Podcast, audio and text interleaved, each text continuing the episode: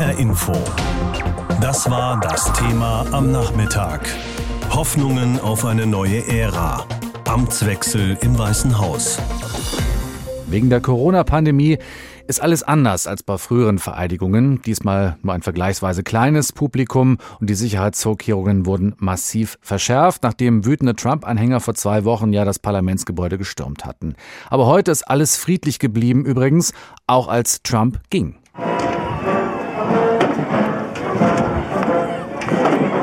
Das war's. Die Ära Trump ist vorbei. Per Hubschrauber verließen der scheidende Präsident Donald Trump und seine Frau Melania das Weiße Haus und flogen zum Luftwaffenstützpunkt Joint Andrews. Dort ließ Trump sich ein letztes Mal feiern. I will always fight for you. Ich werde immer für euch kämpfen, sagte er zu seinen Freunden und seiner Familie, die sich an diesem windigen Morgen auf dem Militärflugplatz versammelt hatten. In gewohnter Manier pries Trump in seiner Abschiedsrede die unglaublichen Dinge, die seine Regierung trotz der Corona-Pandemie geleistet hat. Am Ende raffte er sich sogar dazu auf, der neuen Regierung viel Glück zu wünschen. The future of this country has never been better. I wish the new administration great luck and great success. Natürlich konnte Trump es sich nicht verkneifen, seinen Unterstützern seine Rückkehr anzukündigen. A goodbye. We love you. We will be back in some form. Wir lieben euch, wir werden in irgendeiner Form wiederkommen, rief er, bevor er gemeinsam mit Melania über den roten Teppich schritt und in die Air Force One Maschine stieg, um zu seinem Anwesen Mar-a-Lago in Florida zu fliegen. Für Joe Biden und seine Familie begann der Inaugurationstag mit einem Gottesdienst in der Cathedral of St. Matthews, the Apostle. Hunderte Schaulustige hatten sich am Straßenrand in Washington versammelt, um einen Blick auf ihren zukünftigen Präsidenten zu erhaschen. Oh, definitely it's a day of joy. You know, I'm uh, so happy that this four-year nightmare is over. Finally, I can take a, a, a deep breath and relax. Definitiv ein Tag der Freude. Ich bin so froh, dass dieser vierjährige Albtraum vorbei ist. Endlich kann ich durchatmen und mich entspannen, sagt dieser Passant. Joe Biden hatte nicht nur seine Parteikollegen Nancy Pelosi und Chuck Schumer mit in die Kirche eingeladen, sondern auch die beiden ranghohen Republikaner Mitch McConnell und Kevin McCarthy. Beobachter werteten dies bereits als einen ersten Versuch, den Republikanern die Hand zu reichen. Gegen Mittag legen Kamala Harris und Joe Biden dann auf den Stufen des Kapitols ihren Amtseid ab. In seiner Antrittsrede wird Biden voraussichtlich die Krise thematisieren, in der sich die USA befinden und die Bevölkerung dazu aufrufen, Streitigkeiten beizulegen, so seine Pressesprecherin Jen Psaki auf CNN. In dieser Rede geht es nicht um Joe Biden, sondern um das uh, amerikanische uh, Volk. Es geht um die Wichtigkeit, Entschlossenheit zu zeigen, aufeinander zuzugehen und die Probleme anzugehen, denen wir gegenüberstehen. Wir erwarten nicht, dass die Menschen sich über Nacht versöhnen. Das Land ist seit Jahren gespalten. Nach einem Besuch auf dem Soldatenfriedhof in Arlington wird am Abend eine virtuelle Inaugurationsparty im Fernsehen gefeiert. Mit dabei, außer Joe Biden und Kamala Harris, viele Superstars wie Tom Hanks, Bruce Springsteen, Bon Jovi, Justin Timberlake und The Foo Fighters. It sounds like these time and time again. Impressionen aus Washington von Claudia Sarek. Nach dem Sturm des Kapitols mit Toten, Chaos und Zerstörung durch Trump-Fans am 6. Januar haben die Sicherheitsbehörden für heute allerdings die Sorge, dass sich etwas Ähnliches wiederholen könnte. Ich habe mit Bastian Hermisson gesprochen, Leiter der Grünen nahen Heinrich-Böll-Stiftung in Washington. Wie erleben Sie derzeit die Stimmung bei Ihnen vor Ort? Also Washington ist ja eine absolute Hochburg der Demokratischen Partei. Insofern ist das Gefühl, was hier heute Morgen überwiegt, aus meiner Sicht ein Aufatmen, ja, vor allem nach den Ereignissen der letzten Wochen. Gleichzeitig ist die Stimmung aber auch gedämpft. Ja. Die Amtseinführung hier ist eigentlich ein echter Feiertag der Demokratie mit Hunderttausenden Menschen, wirklich ein überparteilicher Akt des friedlichen Machtwechsels, der richtig zelebriert wird in der Stadt. Und heute ist es ein Ritual, das abgeschirmt im Hochsicherheitstrakt abgehalten wird, wirklich im Ausnahmezustand, 25.000 Soldaten in der Stadt allein. Das ist natürlich eine notwendige Reaktion auch auf die Ereignisse der letzten Wochen, aber gleichzeitig führt es dazu, dass es ein fast surrealer Moment ist und diesem eigentlich sehr öffentlichen Tag jetzt so eine gedämpfte Stimmung gleichzeitig zu haben. Sie haben die Sicherheitsmaßnahmen schon erwähnt. Sind aus Ihrer Sicht alle notwendigen Vorkehrungen getroffen, um eine störungsfreie Zeremonie heute Abend zu gewährleisten? Nach dem, was hier aufgefahren wurde innerhalb der letzten Woche, kann ich mir zumindest nicht vorstellen, was zusätzlich noch an Sicherheitsmaßnahmen denkbar wäre. Die Sicherheitskräfte sind wirklich bis ans Äußerste gegangen. Aber drei Probleme bleiben dennoch. Ja. Das eine ist eine gewisse Sorge, dass manche Sicherheitskräfte selbst unterwandert sein könnten von rechtsterroristischen Netzwerken oder Gedankengut. Das war großes Thema in den letzten Wochen. Zum Zweiten wie die Lage in den einzelnen Bundesstaaten ist. Man kann ja noch so viel hier in Washington Sicherheit schützen, aber das schützt nicht unbedingt die Kapitole in Michigan, Wisconsin oder anderswo. Und zuletzt ist es so, dass diese Maßnahmen natürlich nicht aufrechterhalten werden können, nicht in Washington und schon gar nicht landesweit über die nächsten Wochen und Monate. Insofern eine gewisse Sorge, zumindest für die Zukunft, bleibt auch nach dem heutigen Tag. Die Attacken auf das Kapitol am 6. Januar haben vorwiegend ja Rechte und Rechtsextreme verübt. Wie groß, glauben Sie, ist die Gefahr durch diese Gruppen, die ja zum Teil auch schwer bewaffnet waren und sind und sich Milizen nennen, weiterhin? Ich denke, dass der Sturm aufs Kapitol, den wir erlebt haben, und letztlich auch schon die gewaltsamen Auseinandersetzungen letzten Sommer in vielen amerikanischen Städten, dass die ein Omen sind für die kommenden Jahre. Diese gewaltbereiten und auch bewaffneten Menschen verschwinden ja nicht einfach von heute auf morgen. Und die sind aufgeputscht von Verschwörungstheorien, die werden angestachelt durch ihre rechten Unterstützerinnen und Unterstützer bei den Republikanern selbst. Und ich fürchte, dass sie auch in Zukunft noch viel Unheil anrichten können. Die Mitgliedschaft in rechten Hassgruppen beispielsweise hat während der Trump-Präsidentschaft allein um 50 Prozent zugenommen. Es wurden deutlich mehr Schusswaffen nochmal in den letzten Jahren verkauft, die in Privatbesitz sind. Und das ist eine gefährliche Kombination auch für die nächsten Jahre. Können diese Gruppen denn politisch in Anführungsstrichen belehrt werden? Da müssen Sie an erster Stelle, denke ich, die Republikanische Partei fragen. Das ist die große Herausforderung für deren Seite an der Stelle zumindest keine politische Deckung weiterzugeben, gewaltbereiten, militanten und antidemokratischen Gruppen. Derzeit ist es aber so, dass eine der beiden großen Parteien, man kann das nicht anders sagen, mittlerweile die Partei Donald Trumps ist und damit eine antidemokratische Partei und weiter Öl ins Feuer gießt. Geht dann von Donald Trump nach dem Verlassen des Weißen Hauses weiterhin eine Gefahr für die Demokratie aus? Ich denke, dass Donald Trump auf jeden Fall eine Bezugsperson bleibt für diese rechten und antidemokratischen Gruppierungen. Das heißt nicht, dass er sich jetzt selbst proaktiv an die Spitze dieser Bewegungen stellt. Ne? Aber wie schon bei der Verschwörungstheorie QAnon, die ja selbst über die USA hinaus in Deutschland mittlerweile eine Rolle spielt, ist Donald Trump eine Projektionsfläche für viele dieser Gruppierungen. Und das wird er für manche mit Sicherheit bleiben. Es ist aber so, dass der Trumpismus mittlerweile auch über ihn hinausgeht. Es gibt andere Figuren, die ebenfalls die Fahne des Trumpismus hochhalten und ebenfalls eine Gefahr darstellen. Es ist nicht nur Donald Trump allein. Ist es realistisch unter den Bedingungen, die Sie skizziert haben, dass Trumps Nachfolger Joe Biden das gespaltene Land Amerika überhaupt wieder versöhnen kann? Joe Biden kann und wird zumindest dazu beitragen, dass es nicht schlimmer wird. Das ist ja schon ein unheimlich wichtiger Schritt. Aber ich denke, Versöhnung, wenn wir von Versöhnung in diesem Land ausgehen, ist natürlich etwas, das im persönlichen wie im politischen und gesellschaftlichen Bereich das beide Seiten braucht. Biden hat klar gemacht, dass er die Hand ausstreckt zu all denen, die andere politische Haltungen haben, solange sie auf dem Boden der Verfassung stehen, ja, auf dem Boden der Demokratie. Aber auch hier liegt es nun an den Republikanern als Partei und an den Wählerinnen und Wählern von Donald Trump, ob sie diese Hand ergreifen wollen. Das kann Joe Biden nicht alleine machen.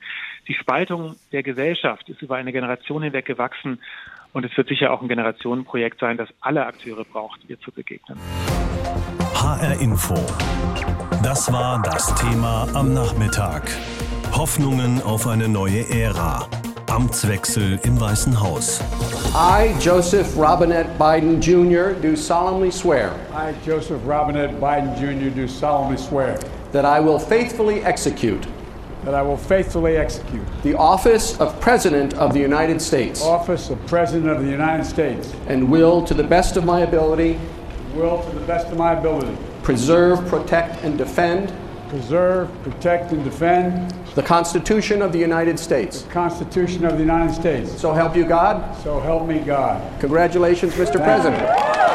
Also er schwört feierlich, dass er das Amt des Präsidenten der Vereinigten Staaten treu ausführen wird und nach besten Kräften die Verfassung bewahren, schützen und verteidigen wird. Zuvor gab es schon äh, eine Veranstaltung zur Amtseinführung, die natürlich deutlich kleiner ausgefallen ist als zum Beispiel vor vier Jahren bei Donald Trump. Aber ein bisschen Show gab es natürlich auch. Lady Gaga zum Beispiel hat die Nationalhymne gesungen. In großem roten Kleid und mit güldenem Mikrofon und riesiger güldener Friedenstaube am Revers.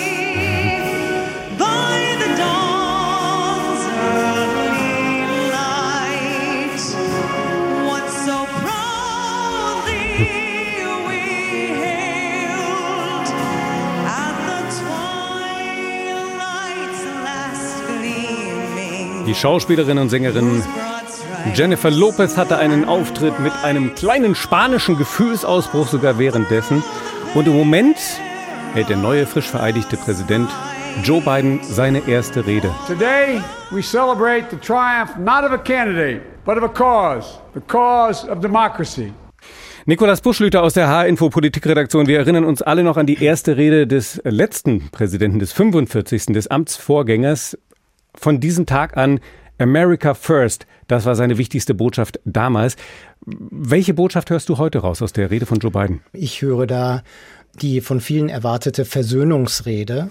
Äh, das ist ja das Motto, das er auch die letzten Wochen angeschlagen hat, dass er die Menschen zusammenführen will, dass er Gräben zuschütten will, dass man aufeinander zugehen muss, dass man einander zuhören muss.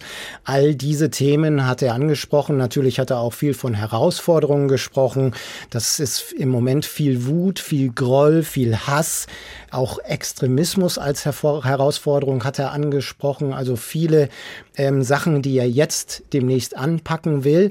Er hat sich auch hier und da, so würde ich sagen, zwei Spitzen gegen seinen Vorgänger geleistet. Er hat nämlich einmal gesagt, das ist heute der Triumph nicht eines Kandidaten, sondern einer Demokratie. Das hat er wirklich okay. nochmal betont und hat gesagt, der, hier wurde jetzt, hier manifestiert sich der Wille, der Wille des Volkes, der Demokratie. Die Demokratie hat heute gesiegt. Du hast es angesprochen, Wut, Groll, Hass. Er spricht ja im Moment genau dort, wo es diesen Angriff gerade gegeben hat auf die amerikanische Demokratie, nämlich vor dem Kapitol in Washington. Die Mehrheit der Republikaner, wissen wir aus Umfragen, glaubt, dass dieser Präsident noch nicht mal der rechtmäßig gewählte ist. Wie will er denn diesen Graben zuschütten? Das wird die ganz große Herausforderung für ihn sein, weil er kann ja jetzt nicht äh, sofort partout auf die äh, Trump-Anhänger zugehen. Ich meine, die Mehrheit der Wahlberechtigten in Amerika hat ja für Biden gestimmt und nicht für Trump. Also die darf er ja nicht jetzt gleich am ersten Tag enttäuschen. Und deshalb wird er auch als quasi erste Amtshandlungen, wird er einige Sachen wieder zurücknehmen, die äh, sein Amtsvorgänger eingeführt hat. Zum Beispiel äh, wird er äh, wieder erklären, dass Amerika dem Pariser Klimaabkommen beitritt. Oder er wird ähm, Reiseeinschränkungen für äh, Reisende aus äh, mehrheitlich muslimischen Ländern zurückdrehen. Also das sind Sachen, die macht er für die eigene Klientel. Und danach muss man mal gucken, wie er auch auf die Trump-Anhänger zugeht. Der Vorgänger Donald Trump hat ja, wenn man es mal neutral formulieren will, auch international sehr viel in den Beziehungen verändert. Wie hoch steht das auf der Agenda seines Nachfolgers? Wie hoch steht das auf der Agenda von Joe Biden? Also diese Versöhnung muss auch äh, weltweit oder ich glaube schon, dass er die ähm, mit ganz vielen Ländern angehen will. Also das transatlantische Verhältnis, sagen ja viele, liegt in Scherben. Also da ist viel zu tun.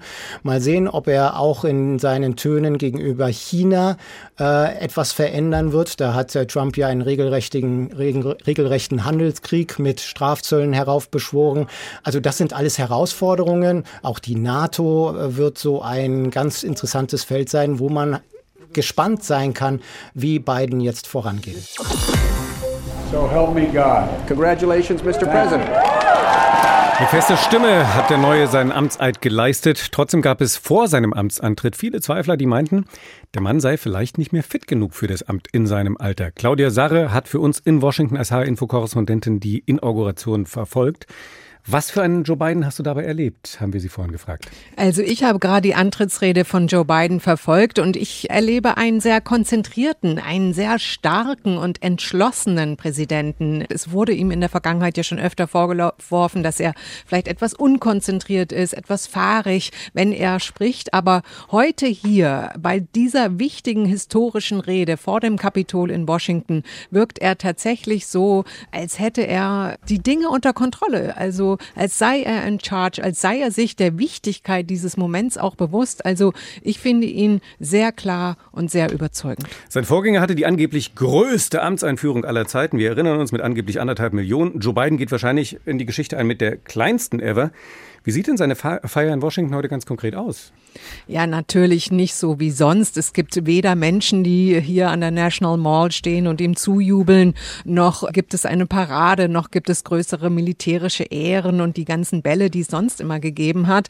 Hier in Washington ist doch alles ziemlich äh, runtergefahren, nicht nur Corona-bedingt, sondern natürlich auch ob der gigantischen Sicherheitsvorkehrungen, die hier getroffen wurden angesichts der Angst vor weiteren Ausschreitungen. Das heißt also konkret hier vor dem Kapitol sitzen etwa 500 Menschen oder vielleicht auch ein paar mehr, also ein paar hundert Menschen, nämlich die Kongressabgeordneten, die durften jeweils noch einen Gast mitbringen. Sie sitzen hier natürlich mit großem Abstand. Statt Menschen, die jubeln, gibt es noch ein riesengroßes Flaggenfeld mit 200.000 Flaggen, sozusagen symbolisch für die Menschenmenge, die hier sonst wäre. Also es ist schon etwas anders als sonst, aber doch auch in irgendeiner Art und Weise festlich. Du hast das große Sicherheitsaufgebot angesprochen. Wie viel merkt man davon in Washington? Oh ja, also dem kann man wirklich gar nicht aus dem Weg gehen. Äh, an jeder Ecke stehen die Nationalgardisten, die Soldaten in voller Kampfmontur. Es gibt überall militärische Fahrzeuge, natürlich Polizei, Hubschrauber kreisen über der Stadt, sogar Patrouillenboote hier auf dem Potomac River habe ich schon gesehen. Es ist ja auch alles im Prinzip abgesperrt. Die Brücken sind gesperrt, die Metrostationen sind zu. Also es herrscht kaum Verkehr auf der Straße. Das Ganze hat durchaus etwas Geisterhaftes. Normal müsste der alte Präsident dem neuen jetzt eigentlich in diesen Minuten auch den Atomkoffer übergeben. Der alte ist aber schon weg. Was passiert denn da jetzt? ja, das ist wirklich die gute Frage. Offensichtlich waren heute zwei Atomkoffer im Einsatz, okay. denn Präsident Trump musste ja als noch Präsident auch den Atomkoffer bei sich tragen, als er das Weiße Haus verließ und dort zum Militärflugplatz ähm, dann per Hubschrauber flog. Also er hatte dort den Atomkoffer noch dabei, aber nur natürlich bis zu dem Moment, äh, bis dann Joe Biden hier eingeschworen war. Dann in dem Moment wurde hier der zweite Atomkoffer natürlich äh, sozusagen den Militärangehörigen Kollegen von Joe Biden übergeben, sodass das eben auch alles mit Recht und Ordnung hier abläuft. Natürlich ist es ja wichtig, dass der Präsident in dem Moment, auch wenn der Präsident hier wird, äh, der Oberbefehlshaber der Truppen Natürlich. ist und damit auch dann die Oberhoheit hat über diesen Atomkoffer. Diese ganzen Feierlichkeiten sind ja demnächst auch beendet. Was steht dann an Joe Bidens erstem Arbeitstag denn noch an? Also heute Nachmittag wird noch der Soldatenfriedhof besucht in Arlington. Zusammen mit den Obamas, den Bushs und den Clintons äh, wird Kamala Harris und ihre Familie und Joe Biden und seine Familie dort äh, noch einen Kranz ablegen. Und dann beginnt tatsächlich auch schon seine Arbeit. Er hat sich ja schon einiges vorgenommen für heute. Also will zum Beispiel ähm, dem Pariser Klimaabkommen wieder beitragen, das schon mal ähm, sozusagen äh, über die Bühne bringen, der WHO auch wieder beitreten. Also wie gesagt, er wird heute gleich zur Arbeit schreiten und dann heute Abend, da gibt es im Fernsehen ja noch eine virtuelle Party. Auch dort wird er auftreten. Also er hat noch einiges heute vor, bevor er dann heute Abend zum ersten Mal im Weißen Haus übernachten wird. Ich wollte gerade fragen, im Moment, den ersten Tag regiert er ja noch vom Kapitol aus. Wann kommt denn der Möbelwagen rüber zum Weißen Haus? Offensichtlich war der durchaus schon da. Im Moment wird das Haus natürlich geputzt, das Weiße Haus, vom Dach bis zum Keller, äh, Corona bedingt noch umso mehr. Es muss natürlich alles desinfiziert werden und äh, dann peu à peu nehme ich mal an, dass die Bidens einziehen werden. Aber eigentlich ist Tradition, dass sie dann schon die erste Nacht im Weißen Haus verbringen. HR Info. Das war das Thema am Nachmittag. Hoffnungen auf eine neue Ära. Amtswechsel im Weißen Haus. Das sei Amerikas Tag, ein Tag der Demokratie, ein Tag der Geschichte und der Hoffnung, ein Tag der Erneuerung und Entschlossenheit und ein Tag von Herausforderungen, denen sich Amerika ja immer gestellt habe, so Joe Biden in seiner Antrittsrede vorhin vor dem Kapitol in Washington. Kann mir vorstellen, dass in ganz, ganz vielen Regierungsbüros in Berlin auch diese Amtseinführung verfolgt worden ist, die Live-Übertragung. Denn äh, ich glaube, da haben eine Menge deutscher Politiker auch Hoffnungen auf ein besseres, neues Verhältnis mit Washington. Ein besseres Verhältnis zumindest, als es in den vergangenen vier Jahren gewesen ist. Darüber haben wir vorhin geredet mit unserem Hauptstadtkorrespondenten in Berlin, mit Martin Ganselmeier. Wie sehen denn die Erwartungen aus im Moment? Ja, die Erwartungen sind natürlich groß und das große Thema heute war hier Erleichterung. Große Erleichterung, dass Trumps Zeit vorbei ist und dass mit Joe Biden jemand ins Weiße Haus einzieht, dem Bündnisse wichtig sind, dem Europa wichtig ist, der auch ein gutes Verhältnis zu Deutschland und den Deutschen hat. Und Joe Biden hat ja eben in seiner Amtseinführungsrede auch einen Satz ganz, ganz deutlich hervorgehoben. We will repair our alliances and engage with the world again. Wir werden unsere Bündnisse wieder reparieren und uns wieder der Welt zuwenden. Ein ganz klares Bekenntnis zur multilateralen Zusammenarbeit. Aber das ist erstmal nur eine Absichtserklärung. Was kann sich denn ganz konkret verbessern jetzt mit Joe Biden?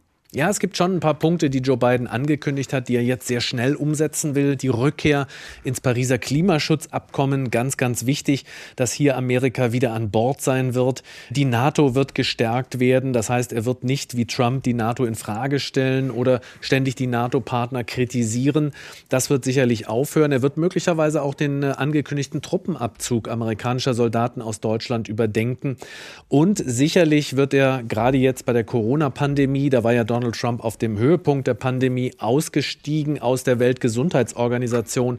Das wird sicherlich Joe Biden auch rückgängig machen, um wirklich auch mit Amerikas Kraft gemeinsam mit der Welt diese Pandemie zu bekämpfen. Einen großen Punkt, einen großen Streitpunkt der vergangenen Wochen, Monate und Jahre zwischen Amerika und gerade uns Deutschen hast du eben ausgespart, nämlich den Streit um die Nord Stream Pipeline für russisches Gas, das nach Deutschland transportiert werden soll. Da hat die alte Trump-Regierung gerade noch zum Abschied Sanktionen verhängt. Was erwarten die Berliner von der neuen Regierung?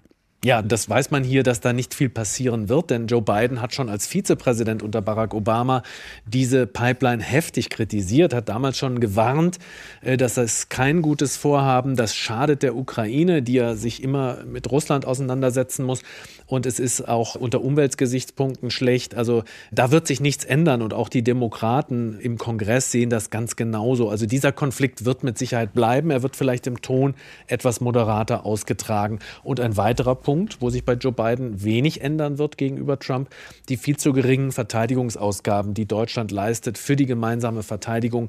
Das hat auch Joe Biden schon als Vizepräsident kritisiert, Barack Obama auch damals. Das ist hier nicht so gehört worden. Donald Trump hat es richtig scheppernd, diese Kritik geäußert. Auch das wird vielleicht künftig wieder etwas moderater sein, aber in der Tendenz müssen die Europäer, müssen die Deutschen da mehr tun und ich glaube, das werden sie auch tun. Joe Biden ist ja auf der einen Seite in Verhandlungen als Politiker auch in Deutschland dann irgendwann hoffentlich mal. Auf der anderen Seite, wie sieht es denn da menschlich aus zwischen der Berliner Politik und Joe Biden? Man kennt sich ja eigentlich, er ist ja früher Vizepräsident bei Obama gewesen.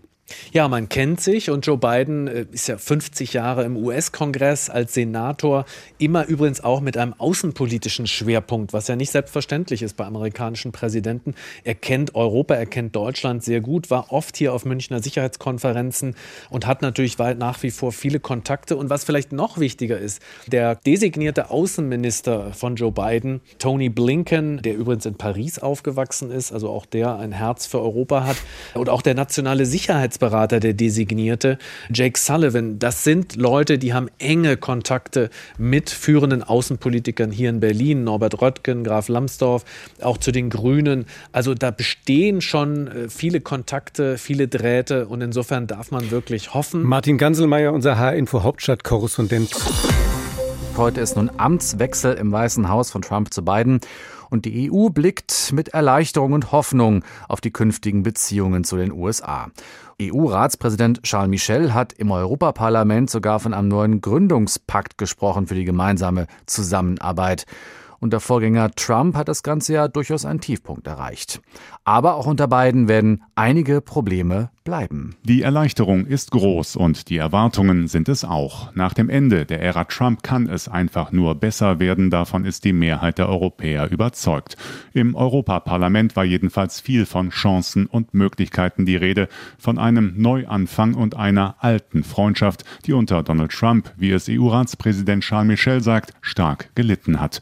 Um das ramponierte Verhältnis zwischen Europa und den Vereinigten Staaten wieder aufzupolieren, schlägt Michel dem neuen Präsidenten Präsidenten Joe Biden einen gemeinsamen Gründungspakt vor für ein stärkeres Europa, eine stärkere USA und eine bessere Welt. Je voudrais adresser un appel à construire ensemble un pacte fondateur nouveau pour une Europe plus forte, pour des États-Unis plus forts et pour un monde meilleur. Der Kampf gegen den Klimawandel und die Corona-Pandemie, ein fairer Handel, mehr Sicherheit und ein besseres Miteinander in der Welt. Das sollen aus Brüsseler Sicht die Schwerpunkte der Zusammenarbeit mit dem Biden-Team in Washington sein.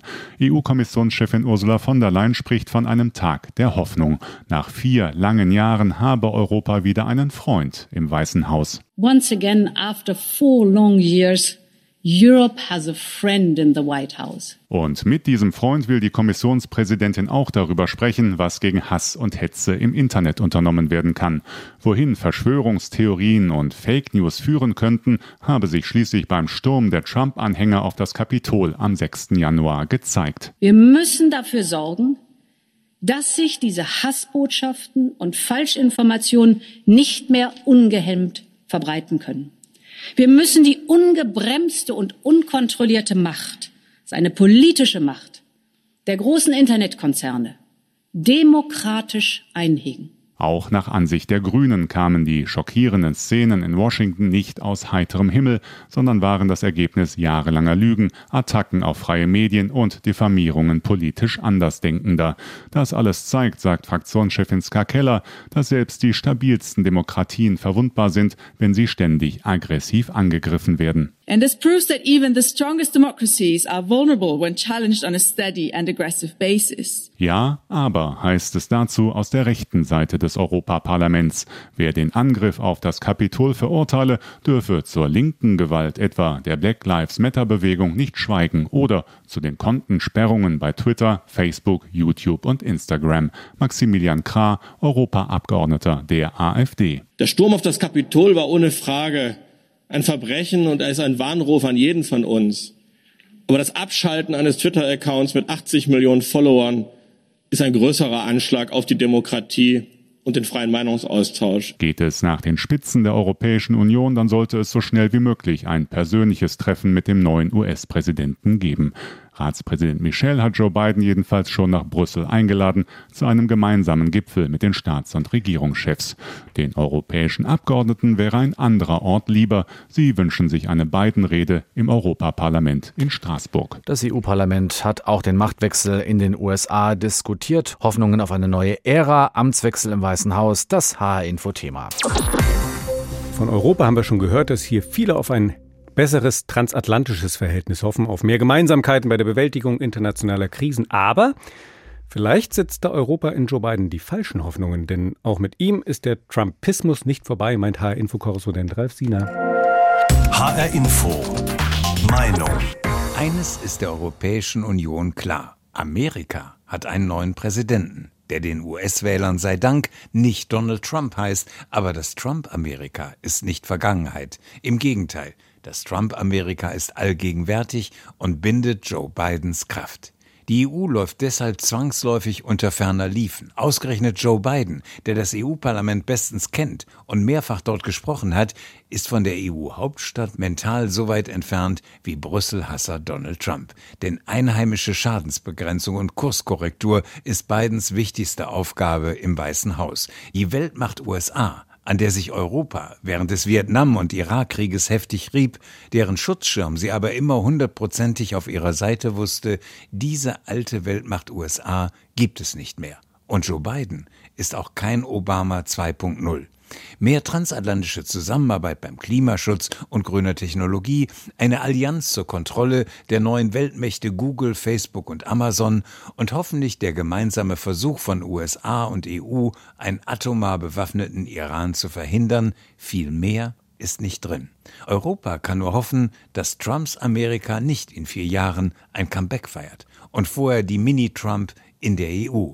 Marine Le Pen in Frankreich, Salvini in Italien und der illiberale Demokrat und Trump-Sympathisant Viktor Orban in Ungarn. Der EU muss klar sein, der Trumpismus ist die gefährliche neue Atlantikbrücke. Das Trump-Amerika ist allgegenwärtig, auch in der EU. HR Info. Das Thema. Wer es hört, hat mehr zu sagen.